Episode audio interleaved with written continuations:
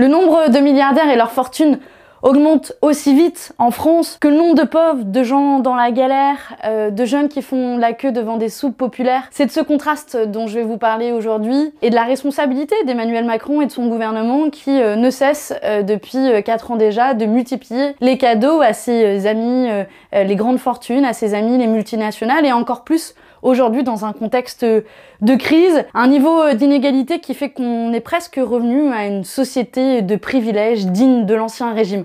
Allez, décryptage complet aujourd'hui dans cet accusé générique.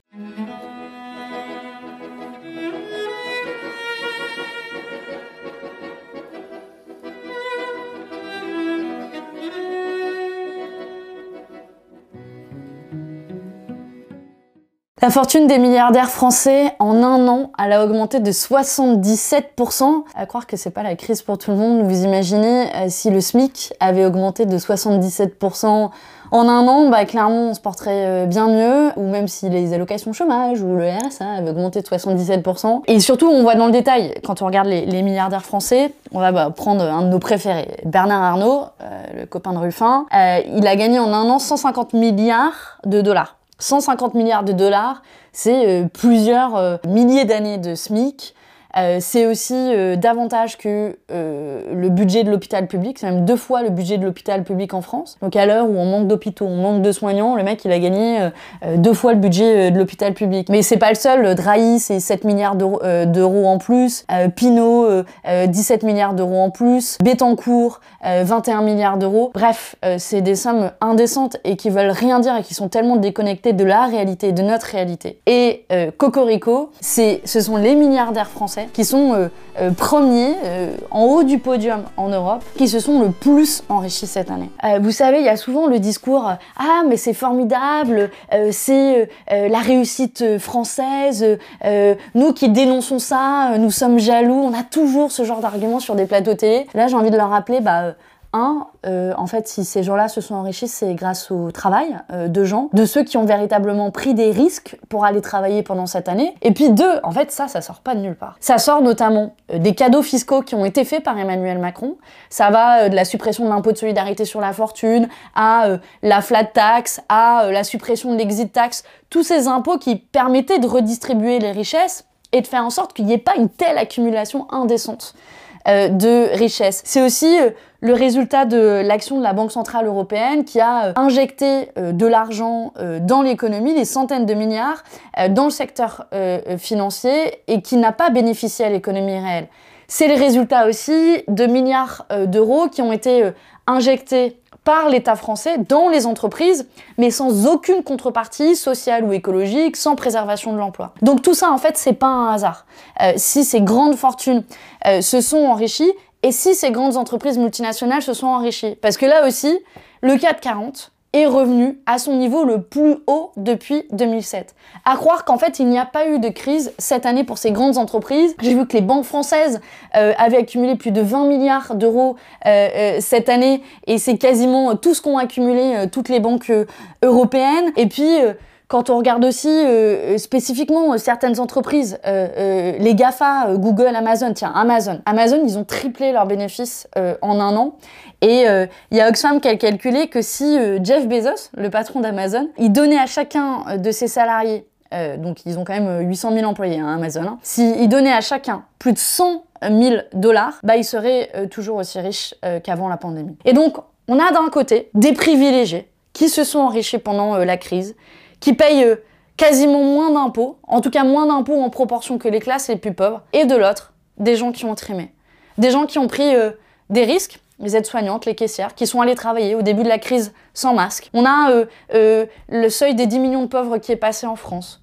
On a des jeunes euh, qui font la queue devant des soupes populaires. Pas pour apprendre, non, juste pour survivre, pour bouffer en fait. On a des suppressions d'emplois qui se multiplient dans les entreprises, la dette privée qui ne cesse d'augmenter. C'est ça la réalité de ce contraste et la crise sanitaire qu'on est en train de vivre, en réalité, c'est une espèce de bombe à retardement social avec un niveau d'inégalité quasiment jamais atteint ces dernières décennies. Et face à ce niveau d'inégalité qui est assez euh, inédit euh, dans l'histoire, euh, c'est intéressant de voir que les lignes bougent ou commencent à bouger au niveau international sur la question qui est à mon sens centrale, qui est la taxation des plus riches et des grandes entreprises multinationales. C'est central pour plein de raisons, parce que il y a une partie de consentement à l'impôt. Vous et moi, on paye nos impôts, on paye notre TVA tous les jours, on paye notre impôt sur le revenu. Il n'y a pas de raison que les plus riches et les grandes boîtes le fassent pas. Et puis il y a une question aussi à la fois de redistribution des richesses entre les plus riches et les plus pauvres et euh, bah, de financement de nos services publics, euh, nos hôpitaux, euh, nos écoles, qui par ailleurs bénéficient aussi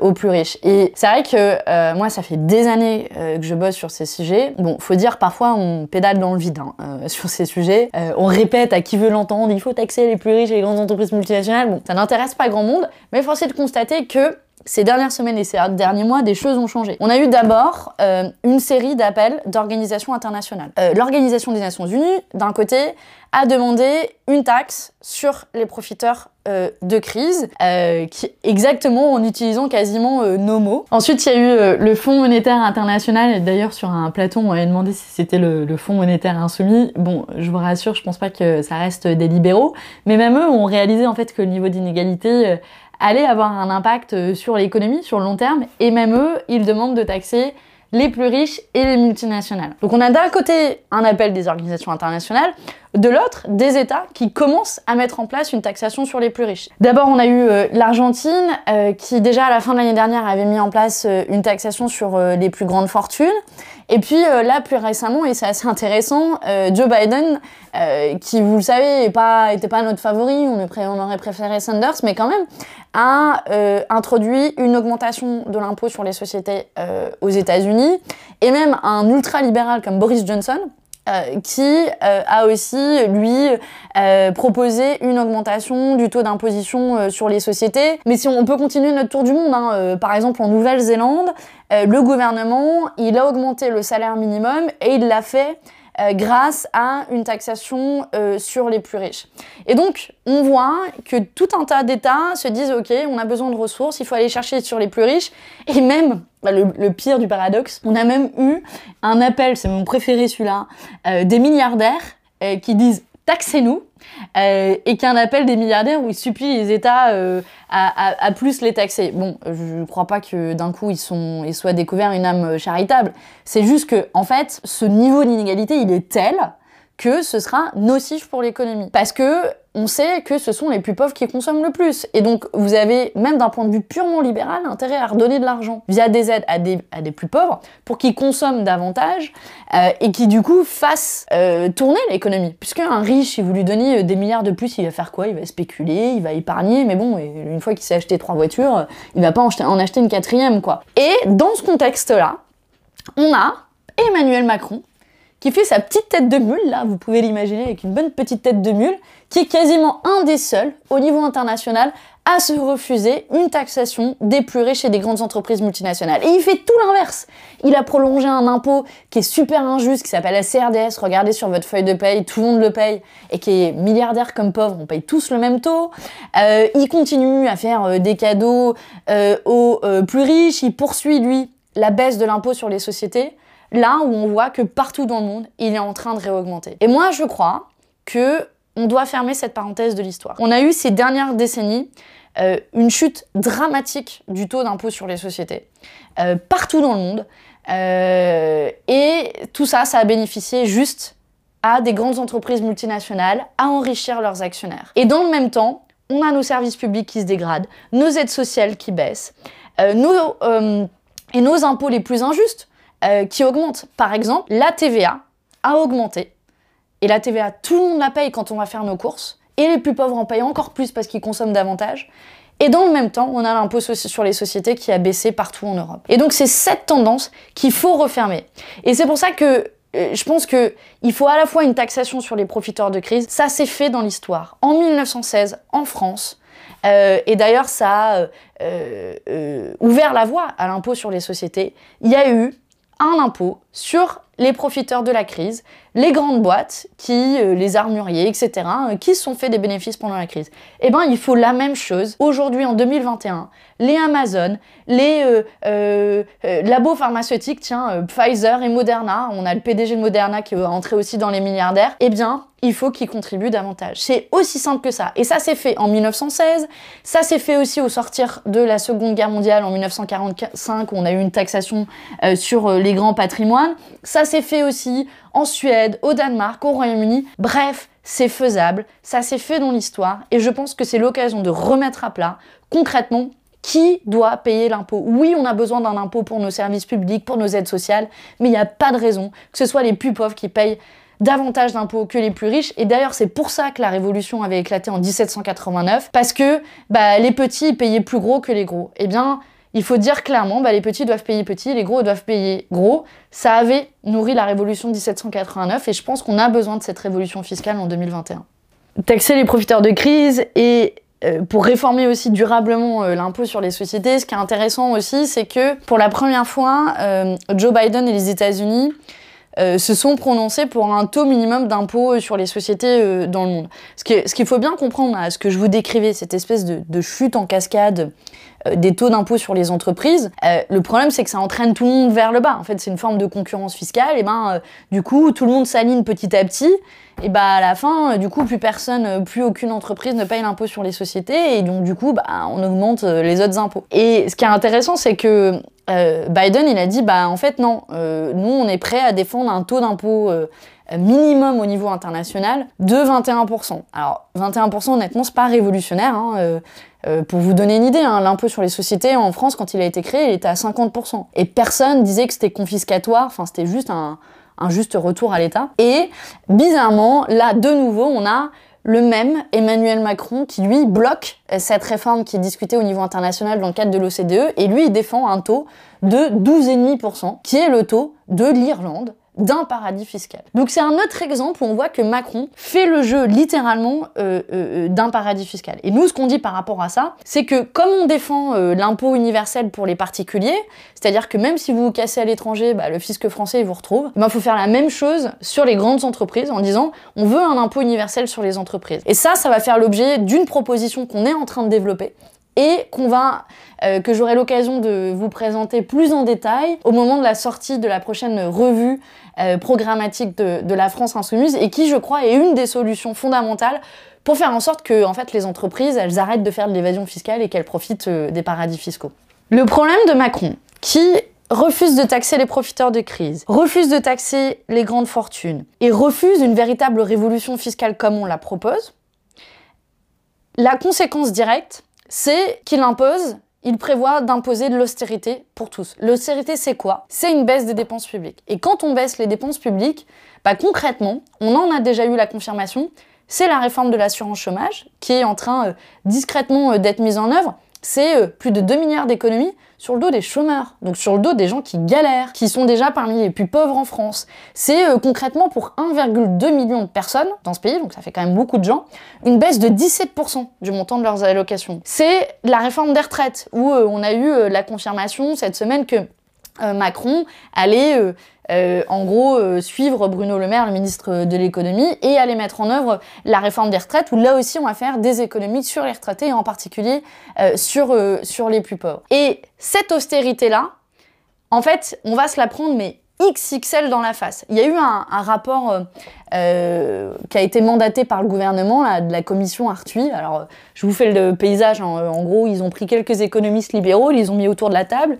Ils ont dit, hmm, il y a quand même ces gauchistes là euh, qui nous proposent euh, d'annuler la dette, qui nous demandent de taxer les riches. Bon, au passage, pas que les gauchistes qui le demandent, c'est plein d'économistes, y compris pas des libéraux. Hein, je vous, ai déjà fait le paysage. Mais bon, ils, se disent bon, voilà, faut qu'on trouve une réponse. Et là, la réponse qu'ils ont trouvée, euh, c'est ce qu'ils présentent dans leur rapport, c'est littéralement de institutionnaliser l'austérité. Ce qu'ils proposent, c'est une réduction des dépenses publiques qui serait inscrite dans la Constitution. Donc concrètement, vous savez, l'horizon des 3% de déficit là dont on vous parlait, bon, en ce moment on a un 9%, bon, euh, l'économie s'est pas euh, complètement écroulée pour autant, donc comme quoi c'est possible d'emprunter davantage. Mais comme ils ont trop peur euh, des demandes que nous on fait, ils disent, bon ok, notre réponse à nous, c'est de comprimer les dépenses publiques et de constitutionnaliser l'austérité d'inscrire dans la Constitution cet horizon de réduction des dépenses publiques. Donc derrière, c'est des économies dans les hôpitaux, des économies euh, dans euh, euh, nos,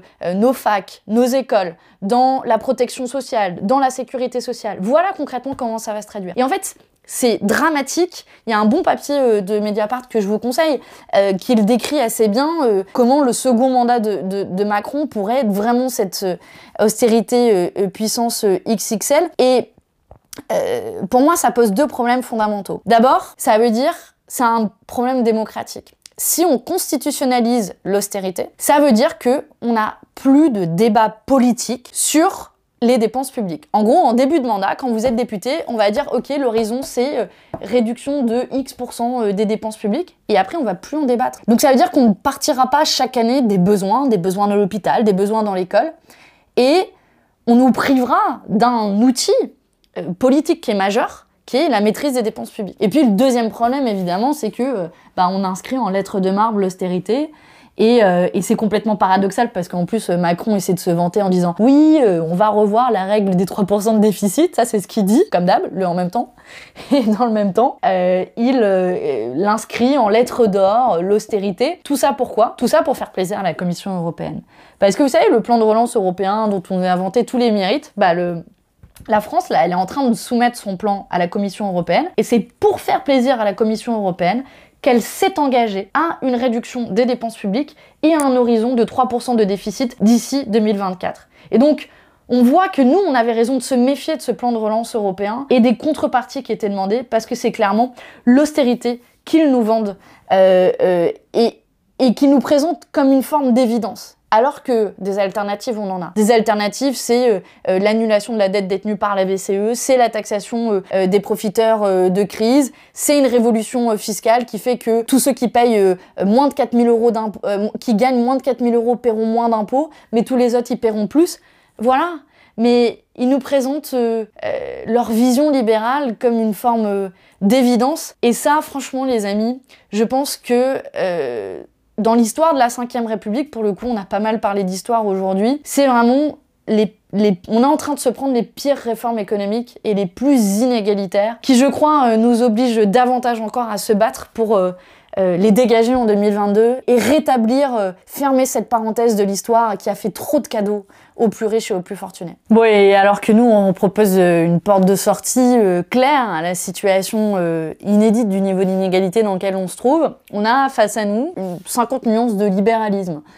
Autour de la République en marche d'abord, avec Macron qui annonce très clairement la couleur de l'austérité pour 2022, mais autour de lui, Xavier Bertrand qui quand même a fait son début de campagne sur des, nouvelles coupes dans les impôts euh, bah, des plus riches forcément, comme toujours. On a aussi euh, Édouard Philippe, euh, qui globalement essaie de faire son, sa nouvelle entrée, mais bon, Édouard Philippe, c'est aussi le nom des pires mesures antisociales de ce quinquennat. et on a une forme de concours entre La République en marche, le reste de la droite et le Rassemblement national, faut quand même pas les oublier, de quelles dépenses publiques on va couper en priorité, quel cadeau fiscal on va faire euh, euh, en priorité à leurs amis les riches ou les multinationales. D'ailleurs, c'est pas un hasard si euh, les dîners de privilégiés à 400-500 euros le repas, eux, ça les choque pas, parce qu'en fait, ils vivent dans un monde parallèle, ils sont entourés par ces gens-là, et pour finir, quand même un mot sur le Rassemblement national. Le Rassemblement national, c'est euh, Marine Le Pen qui dit la dette, euh, il faut la rembourser. Donc elle a la même obsession qu'Emmanuel Macron sur la dette. C'est, moi j'étais en, débat face à un, gars du Rassemblement national la semaine dernière sur LCI qui était là, ah non mais euh,